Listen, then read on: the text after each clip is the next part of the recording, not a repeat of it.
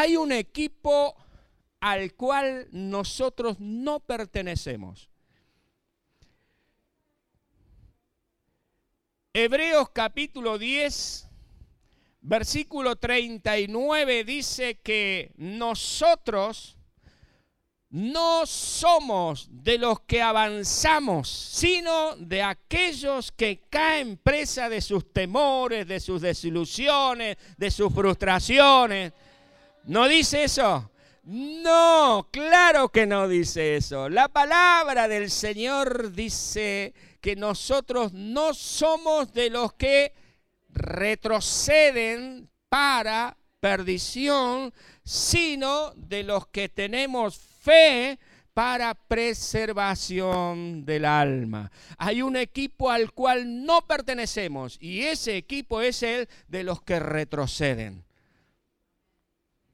No pertenecemos al equipo de los cangrejos, dijo. Ah, no, Señor, nosotros pertenecemos al equipo de los que tienen fe para preservación del alma.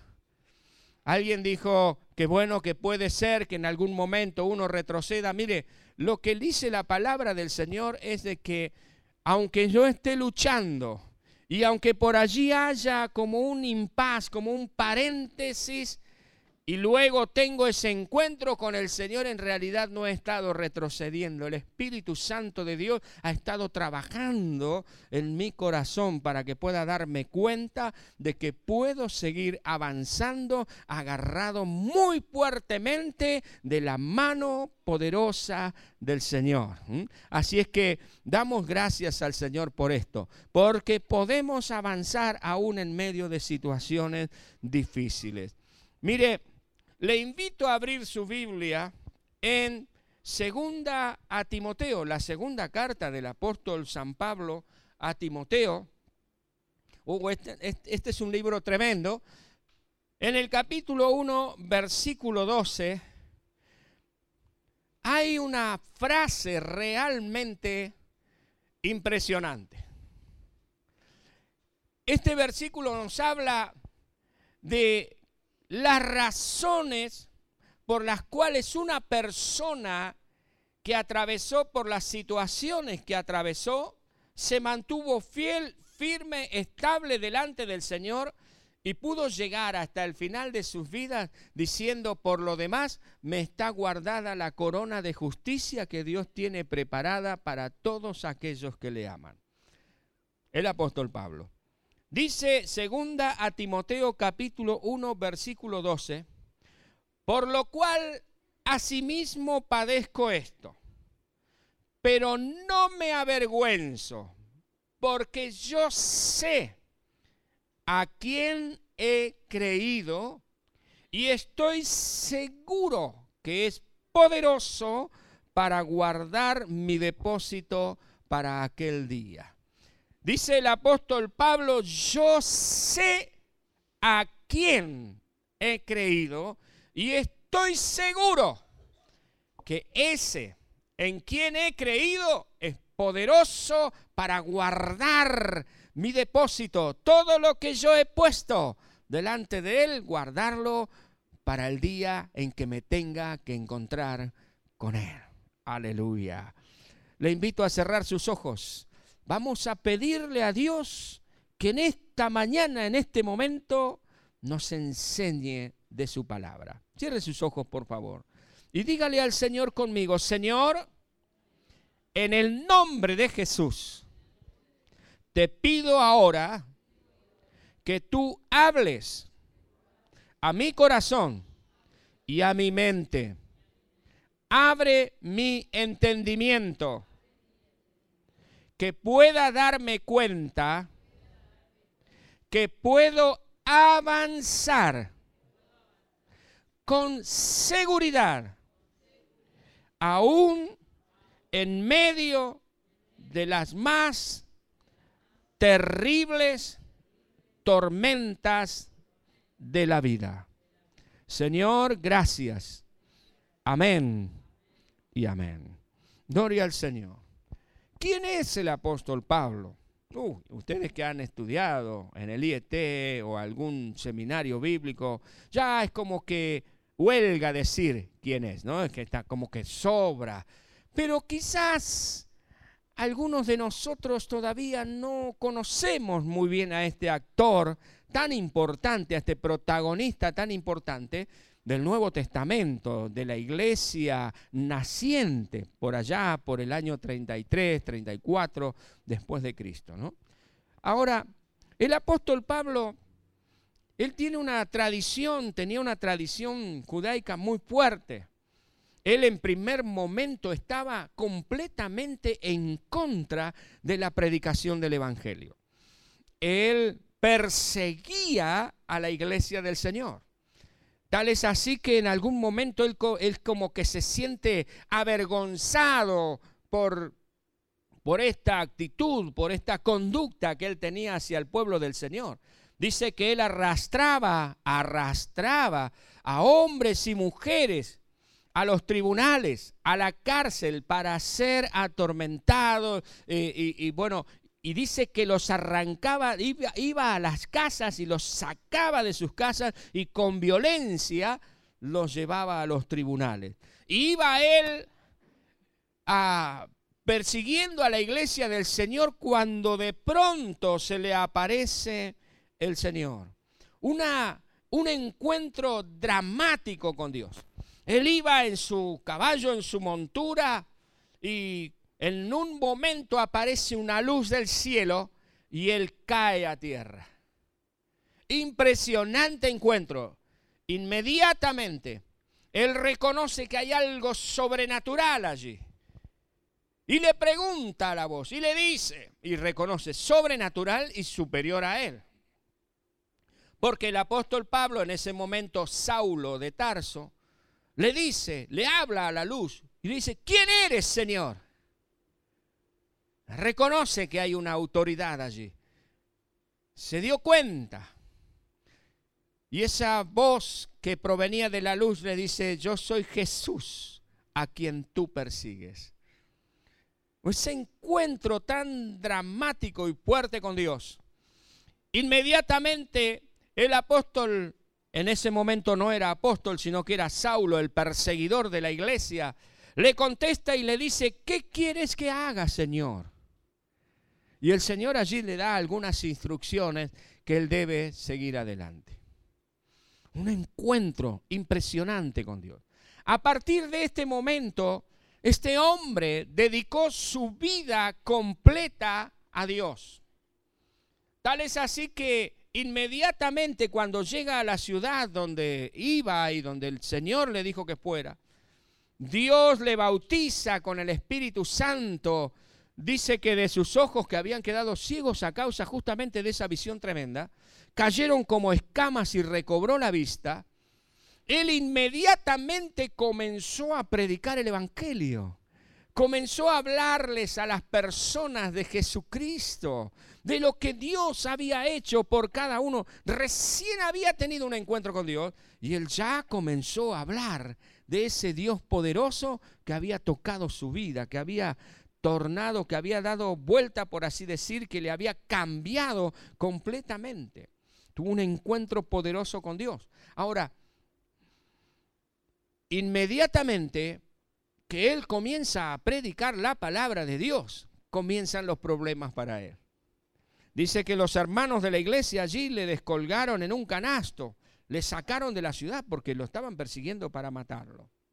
Y él comienza su trayectoria. Usted puede ver, si quiere saber realmente el libro de los Hechos de los Apóstoles, eh, la segunda parte, desde el capítulo 9 en adelante, yo le pondría las aventuras del apóstol Pablo, ¿no? Porque la verdad que nos habla de la obra y de cómo el apóstol Pablo, este hombre que tuvo este encuentro maravilloso con Dios, comenzó a predicar la palabra del Señor. No solamente en las tierras eh, bíblicas, en, Judea, eh, eh, en Israel, sino que sobre todas las cosas en Asia Menor, llegando hasta Italia y hasta España llegó con la predicación de la palabra del Señor. Impresionante lo que este hombre hizo. Este hombre padeció persecuciones, como la que les relaté recién. Usted lo puede ver en el libro de los Hechos de los Apóstoles. Este hombre padeció cárceles. En una oportunidad lo metieron en la cárcel y a las 12 de la noche en la cárcel estaba cantando al Señor como nosotros recién estábamos cantando aquí y allí. Y en ese momento dice que de las cadenas que le ataban se cayeron a tierra, las puertas de los calabozos quedaron abiertas y todos quedaron en libertad. Tremendo. Y es así el apóstol Pablo de una a otro a otro lugar. Iba predicando la palabra de Dios. Él sufrió infortunios. ¿Qué es esta palabra rara? Problemas, problemas muy serios. Problemas tremendos. Ya cuando iba rumbo a Italia porque iba a ser juzgado por predicar la palabra del Señor, sufrió un naufragio. Se hundió el barco por donde iba después de muchísimas peripecias, se hundió ese barco. Y todavía encima, además de hundirse el barco, se salva, llega a tierra y lo pica una víbora. Tras de llovido, mojado. Salió de Guatemala para entrar a Guatepeor, dijo el paisano, ¿no? Parece que todo iba mal, pero él iba adelante porque en la isla había gente enferma. Dios le libró de la picadura de la, de la serpiente. Había gente enferma. Entonces Saulo, que ahora era apóstol Pablo, comienza a ministrar a las personas y son sanados, son libertados. Dios hace una obra maravillosa por medio de Pablo, aún en medio de los infortunios, de las persecuciones, de las situaciones adversas que a él le tocaron atravesar, él jamás retrocedió, sino que constante y permanentemente fue avanzando. A veces la cosa iba muy bien porque llegaba a lugares donde la gente le recibía y escuchaba la palabra y, recibían sanidad y se juntaban por, por miles a escuchar la palabra y qué maravilloso, pero en otras partes tenía que salir corriendo porque su vida corría riesgo. Pero no obstante, en uno o en otro, el apóstol no se dormía en los laureles ni tampoco se dejaba aplastar por las situaciones adversas, sino que él era de los que no retrocedían, sino de los que tenían fe para preservación del alma. Y por supuesto, llegamos aquí a esta segunda carta del apóstol a Timoteo. Y esta carta él la escribió desde el calabozo y ya, ya casi muy poco tiempo antes de que fuese ejecutado.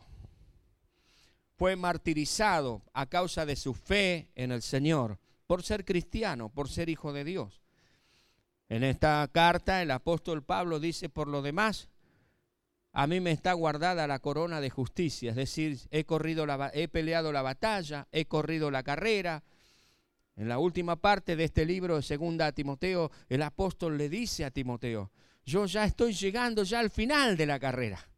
Y me está guardada la corona de justicia, pero sigo adelante en el nombre del Señor. Y en este libro, en este libro, el apóstol Pablo le dice a Timoteo algo muy interesante. Si usted lo puede buscar juntamente conmigo, segunda Timoteo capítulo 1. Él le dice a Timoteo, Timoteo, yo te escribo a vos, dice, porque yo he servido al Señor desde mis mayores. Él ya era mayorcito cuando conoció al Señor, así que él dice, yo he servido a Dios durante todo este tiempo. Y dice que él se acordaba de Timoteo, oraba por él, le pedía a Dios por él, se acordaba de la fe no fingida que tenía Timoteo y le aconsejaba aún él que estaba en la cárcel. Él que estaba en prisión a causa de ser cristiano, le dice a Timoteo que estaba en libertad, que podía reunirse con los hermanos, que podía predicar libremente la palabra de Dios donde estaba en Éfeso, él le dice a Timoteo, no te avergüences de dar testimonio de nuestro Señor, ni de mí, en el versículo 8, preso suyo, sino participa de las aflicciones por el Evangelio según el poder de Dios. ¿Qué le está diciendo Timoteo? Jamás retrocedas, mantente firme, avanzando en el nombre del Señor, superando cada situación que estés atravesando. Y esto interesante que dice el apóstol Pablo en el versículo que nosotros leímos, porque, porque Dios, yo sé a quien he creído en el versículo 12. Dice que Dios no nos dio un espíritu de cobardía, sino de poder, de amor y de dominio propio. ¡Ah, maravilloso! Y podemos hablar tanto de esto. Pero dice también el apóstol Pablo que él dice, por lo cual, versículo 12, asimismo padezco esto. ¿Qué era lo que estaba padeciendo en ese momento? La cárcel. Las torturas por ser cristiano. Dice, pero no me avergüenzo, porque yo sé a quién he creído. Y esto levanta una interrogante en mí. Porque dice acá, dice, no me avergüenzo, en otras palabras, él dice, estoy orgulloso de todo lo que estoy padeciendo por ser un hijo de Dios y por predicar la palabra del Señor. Y luego dice, porque yo estoy seguro. Y a mí esto me revela el secreto de la fortaleza del apóstol Pablo para mantenerse avanzando y no retroceder.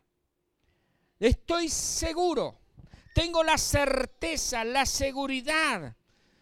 Tengo una eh, firme convicción. La seguridad es la total confianza que se tiene en algo o en alguien.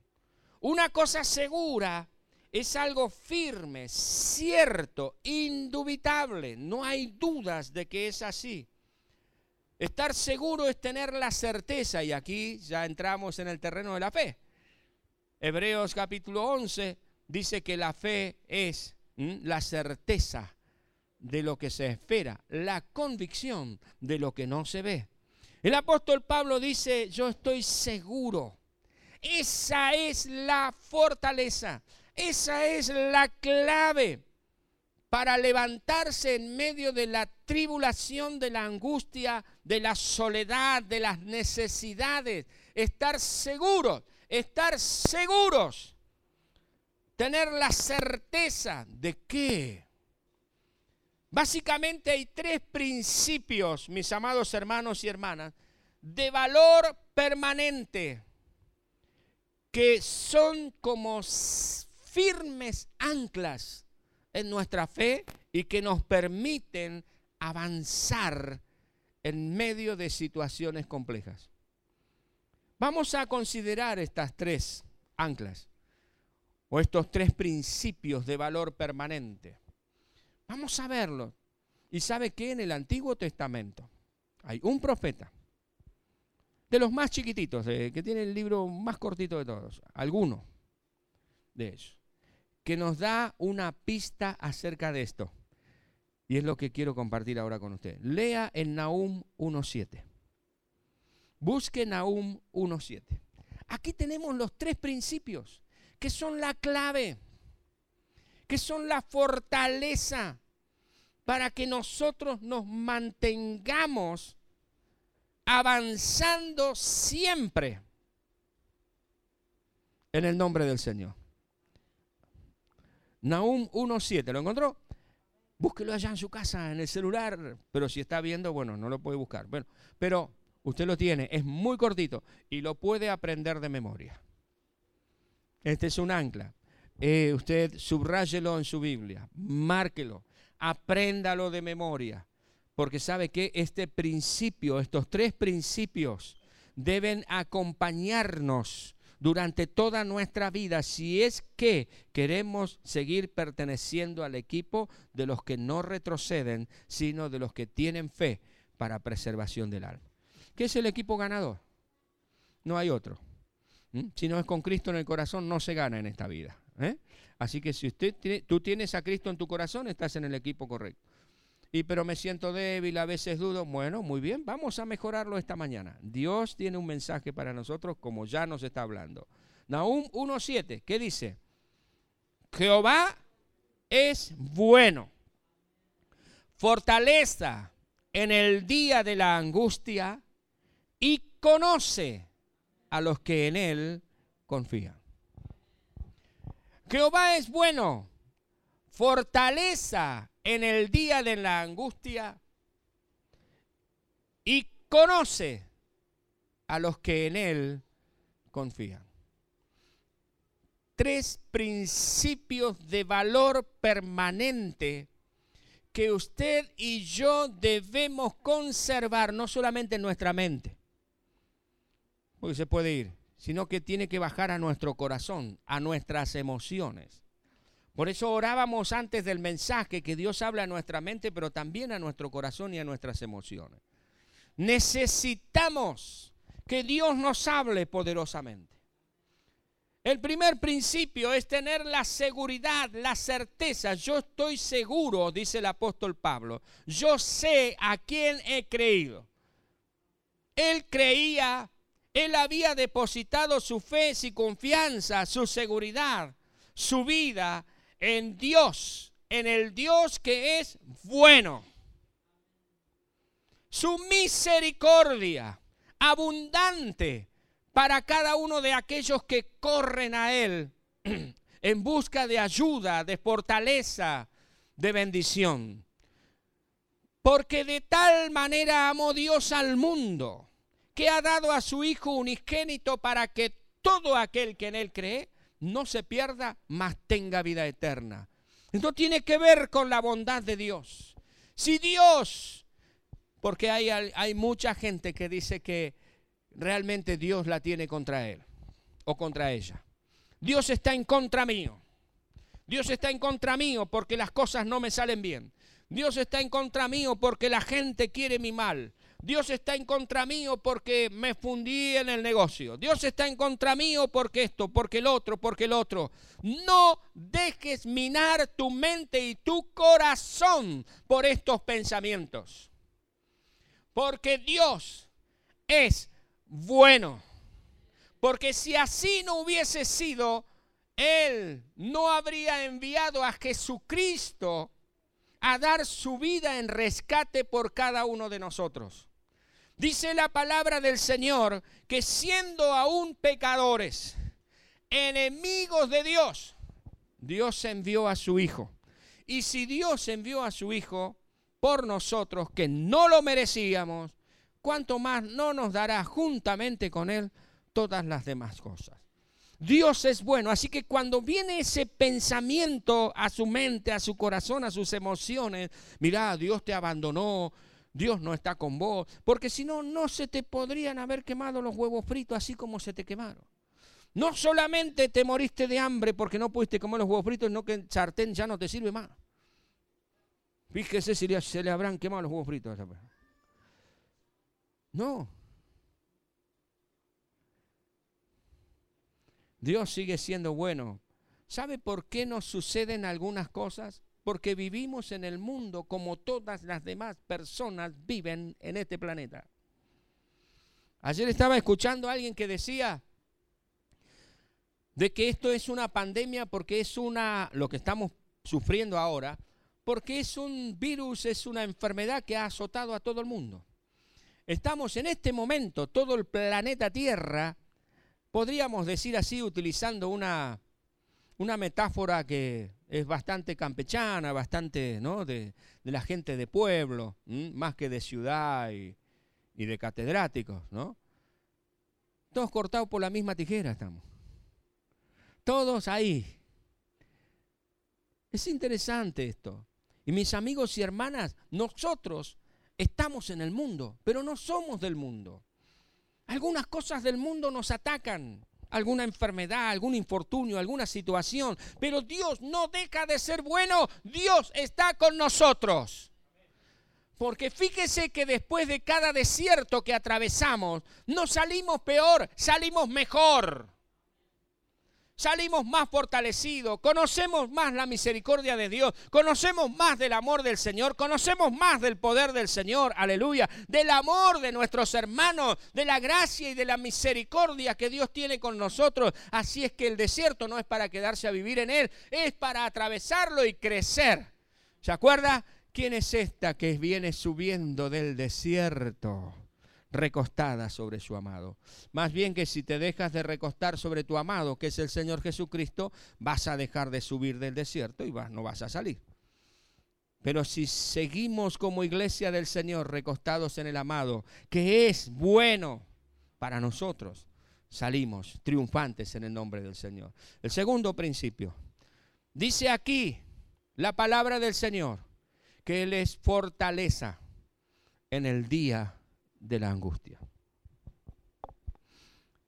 En el día que temí, en el día que temí, en el día que atravesé esa situación, a ti corrí, Señor, y tú me recogiste, tú me guardaste, tú me cuidaste, tú me protegiste. En el día que temo, yo en ti confío. ¿Por qué? Porque tú eres mi fortaleza. Tú eres mi fortaleza. Tú me rodeas, Señor, con tus muros de fuego.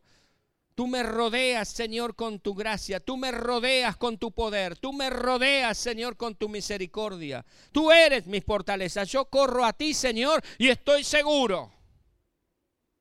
Es el segundo principio. ¿Sabe que nuestro corazón es probado de dos maneras muy interesantes? La primera manera en que nuestro corazón es probado, la primera forma en que nuestro corazón es probado es por medio de las grandes bendiciones y de la superabundancia que Dios puede llegar a darnos.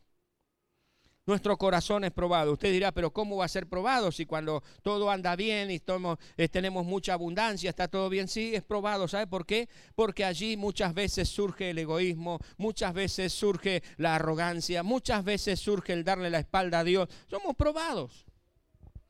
Algunos, lamentablemente, no salimos con un 10 de esa prueba.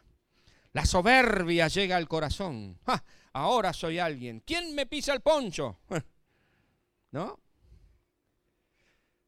A veces cuando estamos eh, en el llano, somos obedientes y somos este, allí sumisos y todo lo demás.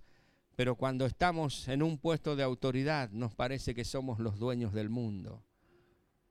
Las grandes abundancias prueban lo que hay en el hombre. Alguien dijo, mirá, el poder lo echó a perder. No, el poder no echa a perder a nadie. La persona ya estaba echada a perder. Mirá, el dinero lo echó a perder. No, el dinero no echa a perder a nadie.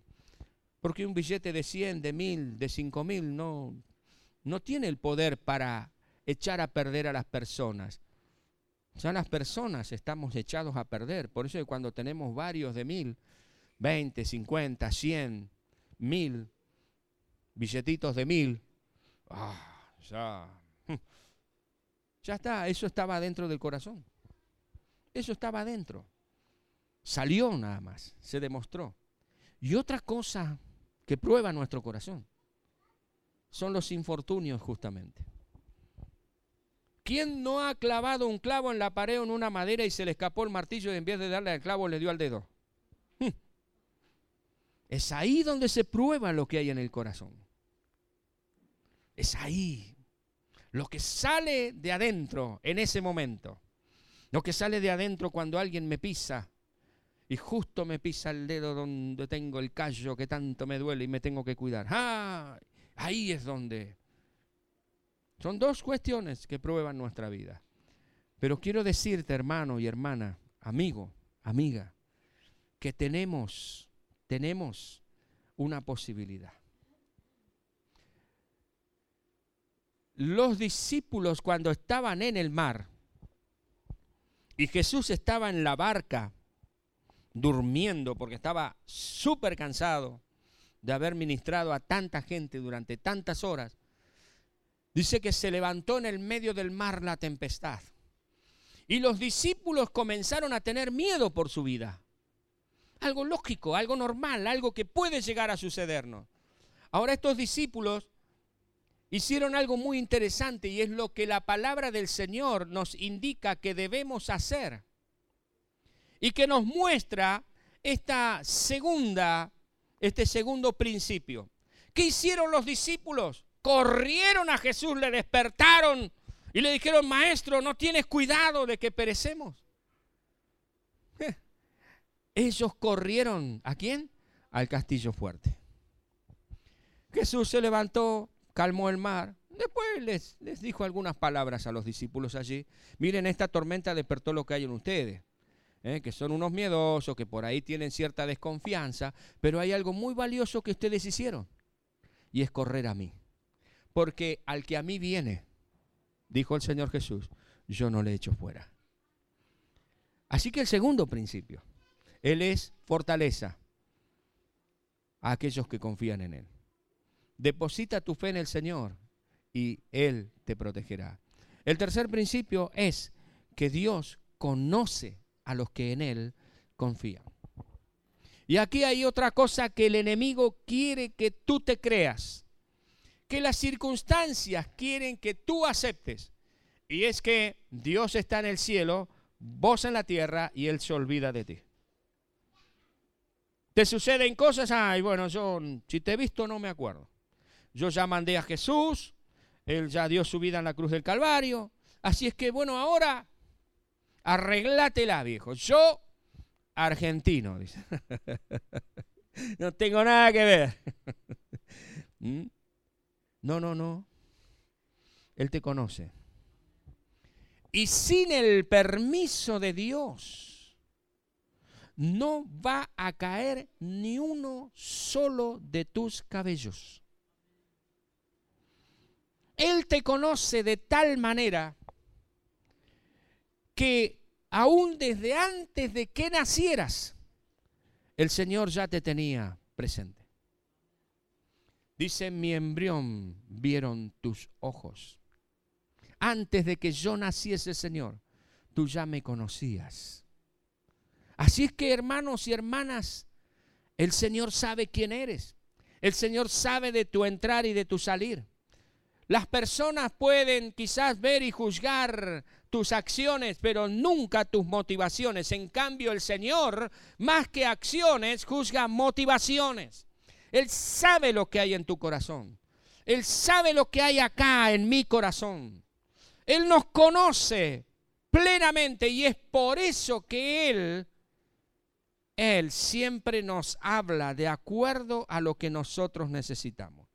Más de una vez he escuchado, y creo que en la, el miércoles, en la reunión de, del día miércoles, alguien escribió en el chat y dijo, esta es la palabra que estaba necesitando. ¿Por qué? ¿Por qué sucede de esa manera? Quizás usted ha venido al culto, a la reunión presencial y dice, ¿quién le dijo a este lo que yo estaba pasando? ¿Está hablándome a mí? No, es el Espíritu Santo. ¿Sabes por qué? Porque Dios te conoce. Y Dios sabe de lo que tú tienes necesidad. Y entonces te habla, te instruye, abre tu corazón y tu mente para que puedas comprender y yo pueda comprender también lo que Él tiene para nosotros. Así que hermanos y hermanas, el apóstol Pablo dice, porque yo sé a quién he creído. Y esta era su ancla, su fortaleza que lo mantenía, manteniéndose, valga la redundancia aquí, firme, avanzando, sin retroceder. ¿Por qué? Porque él tenía una seguridad. ¿Cuál es la seguridad? Que mi Dios es bueno. ¿Cuál es la seguridad? Que Él es mi fortaleza en los momentos difíciles. ¿Cuál es la seguridad? Que Él me conoce y que Él no me va a abandonar nunca jamás de los jamases. Amén. Póngase de pie donde se encuentra y vamos a orar al Señor. Porque este es nuestro Dios. Este es tu Dios. Este es mi Dios. Si has abierto tu corazón a Jesucristo, le has entregado tu vida como tu Salvador y Señor, este es tu Dios. Un Dios bueno que jamás te va a sacar del lugar donde tú estás para llevarte a un lugar donde vas a ser derrotado, donde te va a ir peor. Al contrario, Dios siempre te lleva a lugares de bendición, que no es sinónimo de que no va a haber problema. Al apóstol Pablo, el Señor lo guiaba de ciudad en ciudad. Y a veces a la ciudad donde el Señor lo guiaba, Pablo tenía mil problemas. Pero siempre salía victorioso. ¿Por qué? Porque su Dios que es tu Dios, es bueno, porque Él es fortaleza en el día de la angustia y porque Él conoce a los que confían en Él.